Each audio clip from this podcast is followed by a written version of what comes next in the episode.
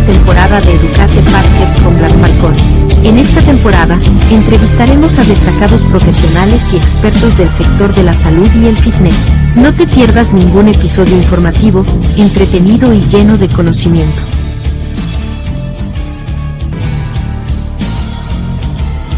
Estamos emocionados de tener como invitada a Shirley Dayana Ferrín Correa, una psicóloga especialista en psicología educativa con una gran pasión y dedicación por su trabajo. Además de su carrera, Shirley disfruta de la naturaleza y los espacios tranquilos, lo que le da una perspectiva única en su enfoque terapéutico. En el episodio de hoy, hablaremos con Shirley sobre un tema muy importante, cómo superar la ansiedad en momentos de incertidumbre. La pandemia y otros eventos recientes han causado una gran cantidad de incertidumbre en nuestras vidas, lo que puede provocar una mayor ansiedad en muchas personas. Sibley nos ayudará a comprender mejor qué es la ansiedad, cómo se manifiesta en momentos de incertidumbre, y nos ofrecerá estrategias y técnicas para superarla. Esperamos que todos nuestros oyentes encuentren este episodio informativo y útil. Vamos a empezar. Muy bien, Bienvenidos todos aquellos que se están conectando, los que próximos a conectarse. Les doy la bienvenida. Hoy vamos a tener un episodio más especial. Vamos a estar hablando sobre un tema que no se habla tanto, pero mucha gente lo conoce, pero también se confunde, se confunde bastante. Y hoy la invitada que tengo para hoy nos va a explicar sobre ese tema, nos va a hablar sobre esas diferencias que hay, porque se confunde bastante, sobre todo hoy que estamos post pandemia, que la toque, la inflación, todas esas cosas, entonces nos van, nos van dando incertidumbre, nos va dando como esa angustia, como esa ansiedad. Entonces, todos estos, todos estos temas se van confundiendo. Y hoy tenemos a, a, mi invitada que es la especialista y la indicada para hablarnos sobre, sobre este tema. Bueno, se la voy a presentar con ustedes, Shirley Diana. Un aplauso para todos.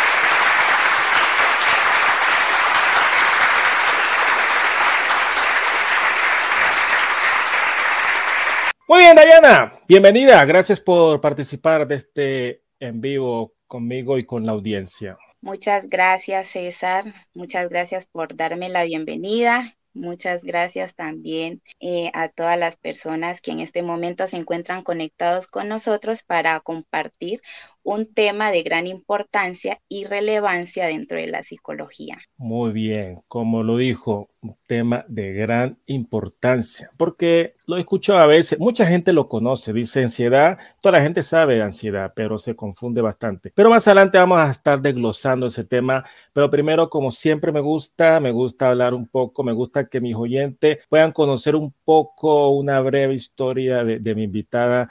Entonces, primero, Dayana, ¿Qué fue lo que te inspiró? ¿Qué fue lo que motivó para que Dayana entrara a estudiar y se convirtiera en la psicóloga que es hoy en día? Eh, principalmente mi gran motivación primero fue eh, mi familia, ¿sí? Mi ámbito familiar.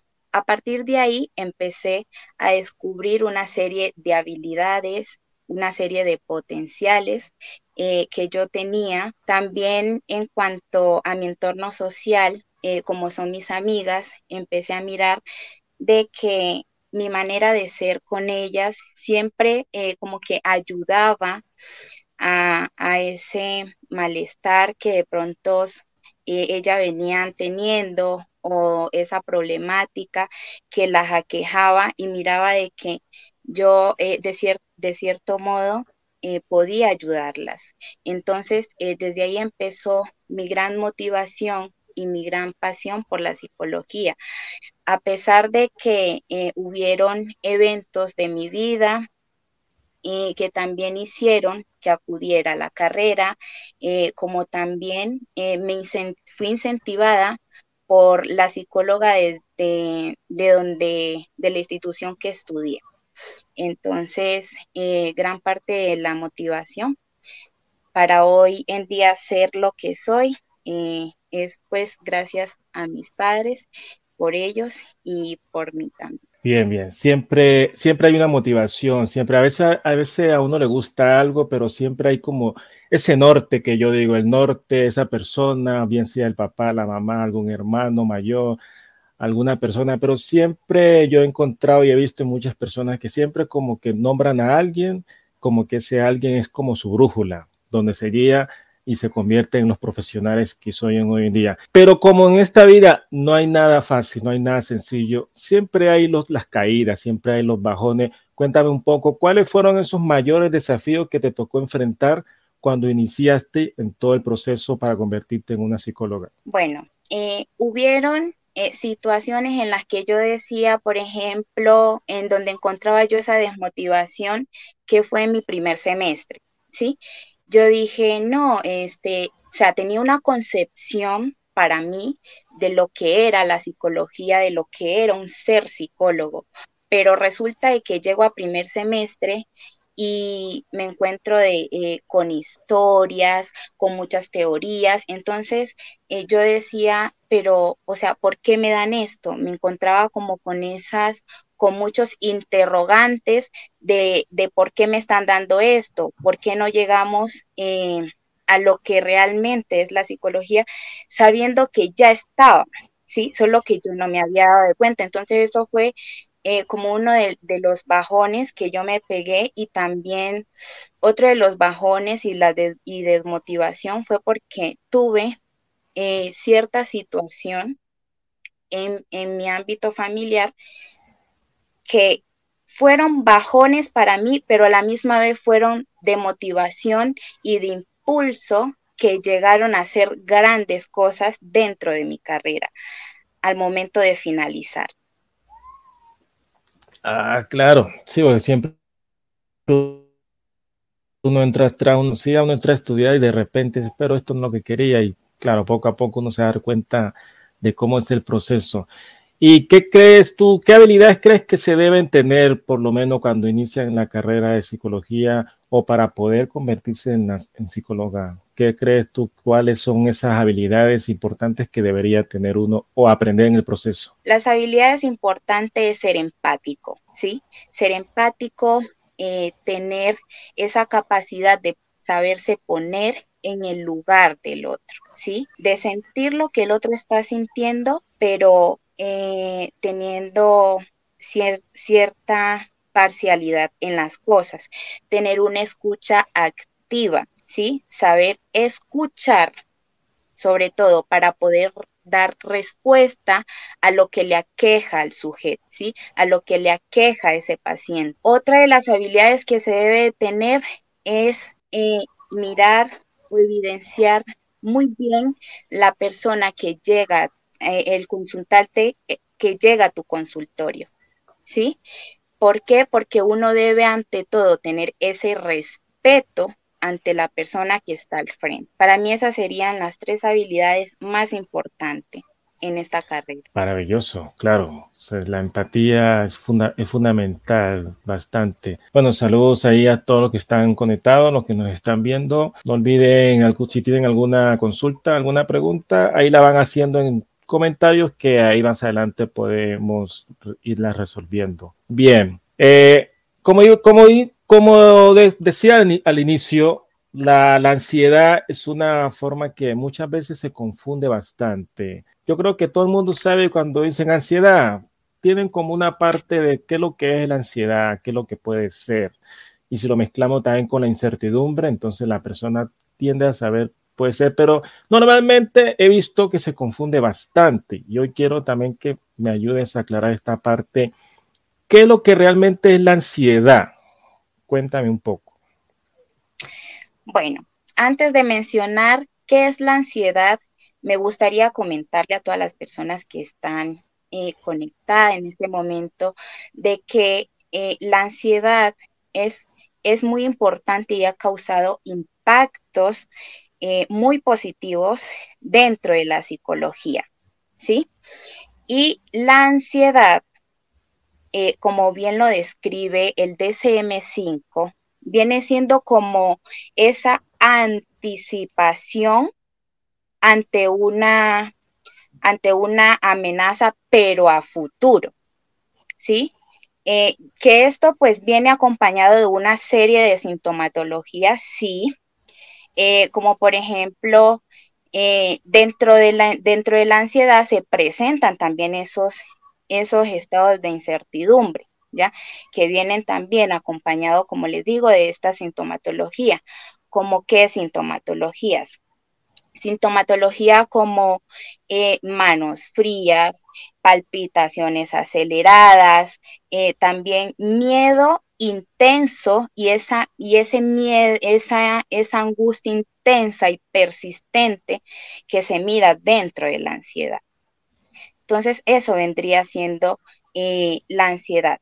Aunque todos sí hemos presentado esos estados ansiosos, eh, no quiere decir que todos vamos a presentar el trastorno de la ansiedad, ¿sí? Entonces, ahí como para hacer una distinción y una aclaración. Bien, bien. Y hablando de trastorno, que muy bien lo mencionaste, calza con el próximo.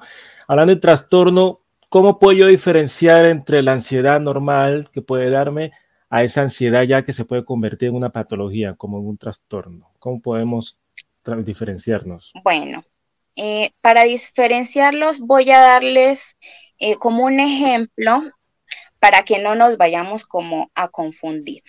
Voy a empezar diciendo de que la ansiedad, eh, por decirlo así, normal, es por ejemplo cuando a una persona se le asigna un rol o un cargo el cual desconoce ha sido de su desconocimiento.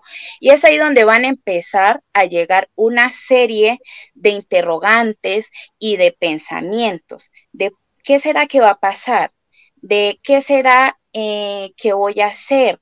Pero ese miedo no es tan intenso, esa angustia tampoco no se va a presentar de manera reiterativa como, en la, como cuando se convierte patológico porque cuando es convertida en, en patología, es cuando ya aquí se mira de una u otra manera alterado el comportamiento. Ya ese miedo y esa angustia es persistente, es intensa. Entonces, de eso se diferencia. Y también eh, causa malestar y causa también un poco de, de dificultad en el entorno social, en el entorno familiar y también en el entorno, em, ya dije, familia social. Bien, la, hablando del entorno social, siempre a veces nos escuchan que a buscar el apoyo, buscar el apoyo, buscar esa persona que te apoya. Eh, ¿Qué papel juega bastante ese apoyo social en las emociones y en el manejo de la ansiedad? El apoyo social es muy importante. ¿sí? Porque si bien sabemos, em, esas redes de apoyo que vienen siendo eh, las, los, nuestros familiares, nuestros padres, nuestros amigos, eh, también nuestros primos, los hijos, el esposo, etcétera, son muy importantes. ¿Por qué? Porque te hacen sentir que estás ahí, te hacen sentir de que eres una persona importante. ¿sí? Te hace sentir de que tú dentro de ese rol eh, eh, juegas un papel importante para ellos, ¿ya? Entonces, eso sería. Claro, bueno, y bueno, la, la pandemia, pandemia como tal pasó hace un año o dos años, eh, nos tuvieron bastante encerrados. Hoy en día se ha dejado a un lado un poco la pandemia y se está hablando ya hoy mucho que la inflación, que la inflación, que todos los precios están caros, que todas las cosas están caras, que no alcanzan, mucha gente se está quedando desempleada. Entonces, todo eso va creando como una bola de nieve y las personas como que van entrando en, como en esa angustia, como en esa ansiedad, como en esa incertidumbre. ¿Podemos explicarme un poco sobre esa parte de si todo eso que vamos viendo nos puede llevar, conllevar a un tiempo a provocarnos una ansiedad patológica o una, o una ansiedad común. Eh, sí, eh, el tema de, lo de la pandemia incluso eh, sí, sí, tuvo bastante insertada, por decirlo así, en, esa temática dentro de la ansiedad, ¿no? Porque si bien sabemos, muchas personas empezaron a ver como que hay, que ya me quedé sin trabajo, ahora qué voy a hacer. O sea, entra en ese estado de incertidumbre y claro, puede entrar en, un estado de ansiedad, no tanto normal, sino patológico, porque esto ya empieza a, entrar como a, interrumpir esos sueños, ¿sí? A ya no eh, estar tranquilo en ese ambiente en el que tú estabas, porque ya entonces todo te va a fatigar, todo te va a molestar y vas a estar como en ese estado de, de ahora qué va a pasar conmigo y qué voy a hacer y, y eso se va volviendo como esos pensamientos rumiativos que van a generar eh, solo pensamientos negativos que no te van a dejar avanzar y eso va a generar una patología obviamente de ansiedad que vienen acompañadas no solamente de la ansiedad, sino que también pueden venir acompañadas de otros tipos que se encuentran, de otros tipos de trastornos de ansiedad que se encuentran dentro de ellos. Y la que a veces también he visto en las redes sociales, no, que para la ansiedad relájense, hagan esta técnica de respiración profunda. Esas técnicas realmente funcionan hacer técnica de respiración, de mantener haciendo una meditación. Cuéntame un poco sobre eso. ¿Me, ayuda un poco para bajar los niveles de ansiedad? Sí, sí ayudan. Incluso eh, las técnicas de relajación y de respiración ayudan mucho porque tú ahí es donde tú vas a entrar a estar en una tranquilidad plena. ¿Sí? En una tranquilidad plena, ¿por qué? Porque a tú al tú realizar esa serie de, técnicas, eh, tiene que ser de compromiso, ¿sí? Y más que de un compromiso, eh, buscar un espacio donde ese espacio sea agradable para ti, ese espacio tenga una buena iluminación, donde no tengas tampoco eh, esas contaminaciones auditivas. Eh, es recomendable también que apagues ese teléfono y si de pronto hay niños y niñas en la casa o dentro del hogar, es recomendable también que le hagas entender a tu hijo o a tu hermana que vas a realizar una técnica para que al momento de, estar la realizando eh, no se vea interrumpido este proceso, porque es donde te va a llevar exactamente a esa tranquilidad plena, ¿sí? Y eso pues de una u otra manera va a generar un impacto muy positivo en tu vida. Entonces esas técnicas sí funcionan, pero cuando le pones compromiso. Comprometerse, hay que comprometerse siempre y es lo que más cuesta en las personas, comprometerse. Uno le dice, las personas dicen quiero bajar de peso y le dice haga esto, esto, entonces le cuesta mucho la parte de poderse comprometer. Entonces, cuesta mucho, pero cuéntame, eh, el estilo de vida, ¿el estilo de vida influye mucho en una persona que pueda caer en ansiedad o, patológica común, el estilo de vida de la persona? ¿Qué cambios podría empezar a hacer? Eh, los cambios que una persona puede hacer en, en, su vida es, por ejemplo, cambiar como esos hábitos de sueño, ¿sí? Además de eso, eh, hacer o tener eh, alguna actividad física para realizar.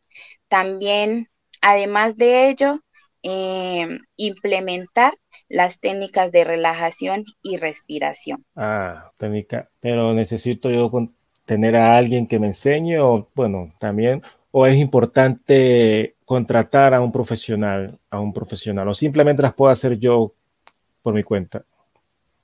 Sí, claro, o tú la puedes hacer, eh, todas las podemos realizar, solo es de buscar, como les digo, un espacio eh, donde esté ambientado también, ¿ya? Que esté, por ejemplo, con velitas de olores eh, y tú buscas ahí por, el, por YouTube técnica de relajación, que ahí también te van dando el paso a paso de cómo irte tú eh, relajando, estando en ese estado de tranquilidad y plenitud para que de cierto, de cierto modo tú la puedas realizar.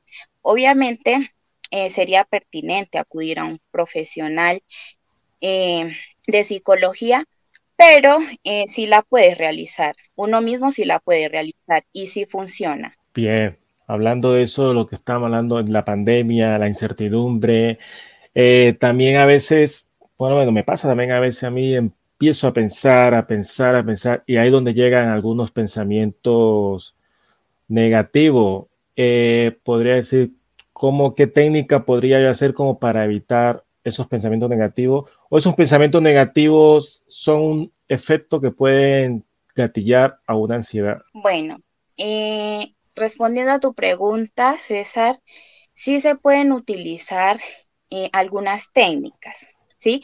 Como por ejemplo la técnica de parada de pensamiento. Esa técnica es genial. O la técnica del stop, que viene siendo la misma, la técnica del stop o la técnica eh, de parada de pensamiento.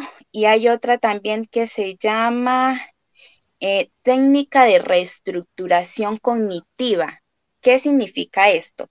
Donde tú eh, vas a cambiar ese pensamiento rumiativo que has tenido, ese pensamiento que se te ha insertado y te ha generado ese malestar, lo vas a, ¿cómo se dice? A, a, reemplazar por uno positivo, ¿sí?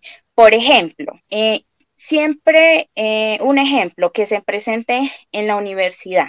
Eh, no voy a ganar el examen, eh, yo voy a perder ese examen, no, no sé cómo responder ese examen y por lo general siempre está ese pensamiento ahí y nos va mal en el examen. Entonces, ¿qué hago yo? Ya no voy a pensar más en ese pensamiento que está insertado, que me está generando malestar y que a la misma vez me está haciendo perder las cosas, porque a veces lo que uno pronuncia eh, a sí mismo se le da, ¿cierto? Entonces, lo que voy a hacer es reemplazarlo. ¿Con qué?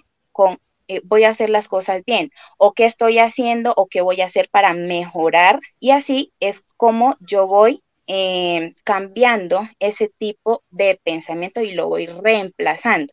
La técnica del stop, ¿cuál es? Cuando aparece ese pensamiento, inmediatamente lo cancelo, ¿sí?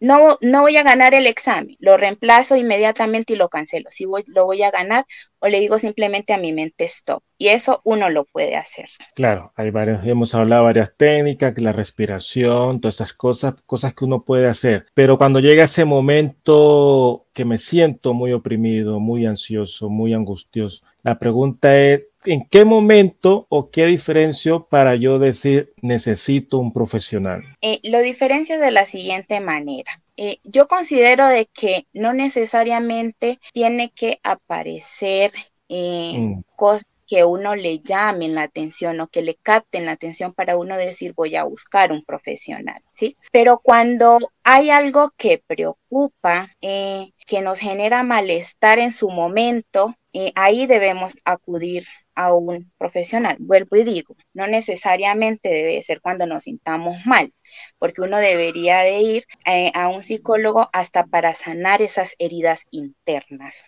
¿Sí? Porque muchas veces venimos desde niño, eh, desde la infancia, venimos con cosas que no hemos sanado y ya eso tanto se empieza a manifestar en la adolescencia y también se empiezan ya a ver esos efectos en la juventud, ya en la adultez.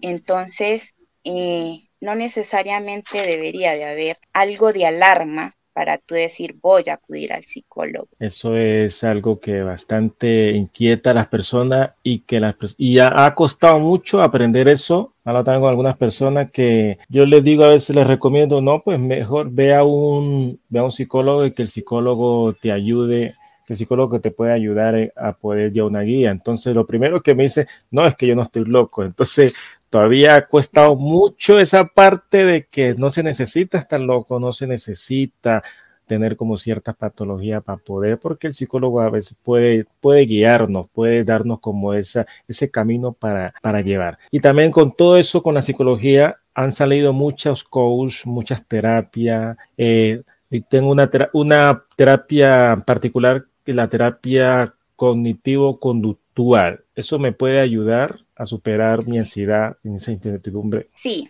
la terapia eh, cognitiva conductual incluso es una terapia eh, de tratamiento psicológico y no solamente la terapia cognitivo conductual, sino esa, esa, ¿cómo se dice? Ese tratamiento de psicoeducación ¿Por qué?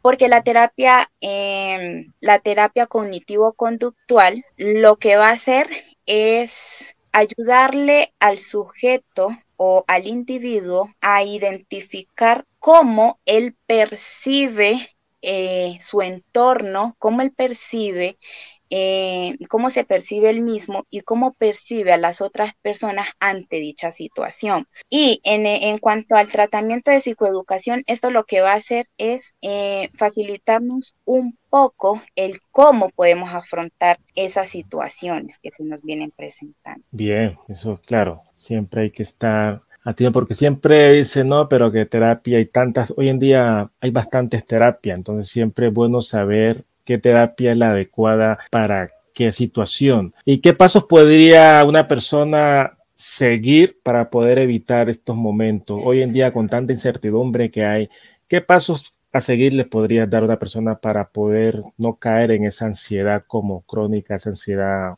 común? Eh, buscar, o sea, cuando la persona empiece a caer como en estos estados, lo que debe procurar es como eh, tratar de controlar eh, la respiración, tratar de, buscar un espacio donde se sienta tranquila y al mismo tiempo eh, también como acudir a hablar con una persona, Bien sea un psicólogo o bien sea una, un amigo íntimo, porque siempre el hablar nos libera mucho más de las cosas y hacen, y hacen que no incurramos eh, tanto dentro de este círculo, por decirlo así, em, este círculo que nos ocasiona eh, ese malestar. Hay que ir reconociendo. Bueno, hoy en día también, hoy en día me he dado cuenta bastante que desde cuando yo era niño hay, habían cosas que eran normales y habían cosas que eran buenas y habían cosas que eran malas. Pero hoy, en día prácticamente ya muchas cosas que antiguamente eran malas, hoy en día son buenas. Entonces, con todo eso que ha ido cambiando revolución, eh, dice la persona, no, estás ansioso, listo, y lo toman como muy normal, y dice, ah, sí, ya se me va a pasar. Eh, esta forma de verlo como tan normal la ansiedad, ¿qué tan peligroso es? ¿Puede afectar nuestra calidad de vida, nuestro entorno social? Sí, sí puede afectar el entorno social, ¿sí? Porque depende también del contexto, de lo que para ese contexto o esa cultura sea normal o anormal. ¿sí? Entonces, sí, sí puede afectar en la forma de cómo nosotros vamos a interaccionar con las demás personas, de cómo nos vamos a dirigir y cómo vamos a actuar dentro de ese entorno. Excelente, es muy importante eso porque a veces como que uno se va alejando poco a poco del entorno social. Y como dice el titular que tengo ahí, ¿cómo superar la ansiedad en medio de la incertidumbre? Cuéntame, Dayana. ¿Cómo superar la ansiedad en momento de incertidumbre? Dame unos cinco puntos de, para que las personas que nos están escuchando en estos momentos, nos están viendo en estos momentos, vayan tomando apunte. Digo, número uno, tal. ¿Cómo podemos superar la ansiedad en momento de esta incertidumbre que hay, que cada día se ve más mayor? Cuéntame. Eh, como les decía anteriormente, eh, esta, esta ansiedad se puede superar ante momentos de incertidumbre, eh, tratando de controlar la respiración como punto uno. Segundo punto, buscando ese lugar donde nosotros podamos encontrar calma, ¿sí? Eh, como punto número dos es eh, acudir a un profesional, ¿sí? como punto, ¿cuál? ¿Tres? Tres, tres. Eh, como punto número tres, eh, entablar siempre eh, una conversación con, con, segundos o con terceros, ¿sí? y pues hasta ahí podría darles. Bien, bien, bien. finalizando ya ha sido bastante maravilloso. Sí, hay tocado algunos puntos bastante interesantes para que vayamos aprendiendo a diferenciarnos, porque se también había, estaba leyendo un poco de, esa parte de que muchos confunden la angustia con la ansiedad. Antes de irnos, puedes desarrollar esa parte de cuál, cómo diferenciar. Bueno, sé que están entrelazados, entrelazados una en la otra, pero ¿cómo diferenciar esa parte cuando yo digo es angustia, no es ansiedad? Cuéntame. Lo que pasa es que anteriormente eh, se, eh, se, definían esos conceptos como sinónimos, ¿sí? La ansiedad como sinónimo de angustia, pero eh, muchos autores interfirieron en ello y dijeron que esas conceptualizaciones deberían de ser separadas la una de la otra. ¿Por qué? Porque la angustia se manera más perdón, la angustia se manifiesta más de manera fisiológica, mientras que la ansiedad repercute un poco más en lo psíquico, en todo eso, eso psicológico y fisiológico de la persona. Entonces, ahí podemos hacer esa diferenciación entre angustia y ansiedad. Maravilloso, ya lo saben, todas las personas que nos están viendo, personas que nos van a ver después, que nos escuchan, que nos van a escuchar después. Vayan tomando nota porque Dayana ha tomado bastante puntos bastante relevantes, bastante buenos para poder asimilar, porque en algún momento todos podemos haber experimentado la angustia, la ansiedad en estos momentos, sobre todo hoy en día que está tanta incertidumbre, que está pasando tantas cosas en tu momento. Pero antes de irnos, Dayana, cuéntame un poco ¿Qué más podrías agregar sobre este tema que es bastante particular y de que se confunde? ¿Cómo, ¿Qué más podrías agregarnos? Otra cosa que podría agregar es dentro de la ansiedad existen unos tipos de ansiedad, ¿sí? Por ejemplo, la ansiedad generalizada, la ansiedad por separación Em, el trastorno obsesivo compulsivo, que de cierta manera también presenta sintomatología de la ansiedad. Y a pesar, y muchos otros trastornos que se encuentran dentro de esta categoría, y que aunque, eh, aunque estén dentro de esta categoría, cada una tiene su perfil con su sintomatología. No quiere decir que esas que eh, ya dije o ya mencioné anteriormente sean, sea la sintomatología de todas, porque cada una de ellas eh, viene acompañada de su sintomatología en particular. Entonces eso sí me parece importante de que lo tengan en cuenta para que eh, no lo vayan a confundir y lo puedan diferenciar. Maravilloso, Dayana. Me gustó me agradó, muchísimas gracias poder compartir, poder tomar tu, tu, tiempo, poder hablarnos un poco sobre este tema muy particular, muy especial, que se confunde, pero con todo lo que nos has dado hoy, has podido aclarar bastantes dudas. Sé que has aclarado muchas dudas de muchas personas. Eh, no siendo más, te doy muchísimas gracias por compartir en este momento tu conocimiento, poder aclararnos todos. Y no te vayas, nos vamos a ver un rato detrás de cámara. Gracias. Gracias a ti, César. Y muchas gracias a las personas que se conectaron y que hoy nos escuchan. Muy bien, esto ha sido un episodio más de Educate Podcast. Hay unos puntos que me interesaron, ahí fui tomando, tomando nota, unos puntos bastante importantes que, que dio Dayana, que después voy a retomarlos, reescribirlos para poderlos compartir en mis redes sociales. Pero no, no siendo más, les deseo una feliz tarde y nos vamos a ver en un próximo episodio de Educate Podcast. Muchas bendiciones. Gracias por escuchar este episodio de Educate Podcast con Black Falcon. Esperamos que hayas disfrutado de la entrevista y hayas aprendido algo nuevo. Asegúrate de suscribirte para no perderte los próximos episodios y comparte este podcast con tus amigos y familiares interesados en la salud y el fitness. Nos encantaría conocer tu opinión, así que déjanos un comentario o envíanos un mensaje en nuestras redes sociales. Hasta la próxima.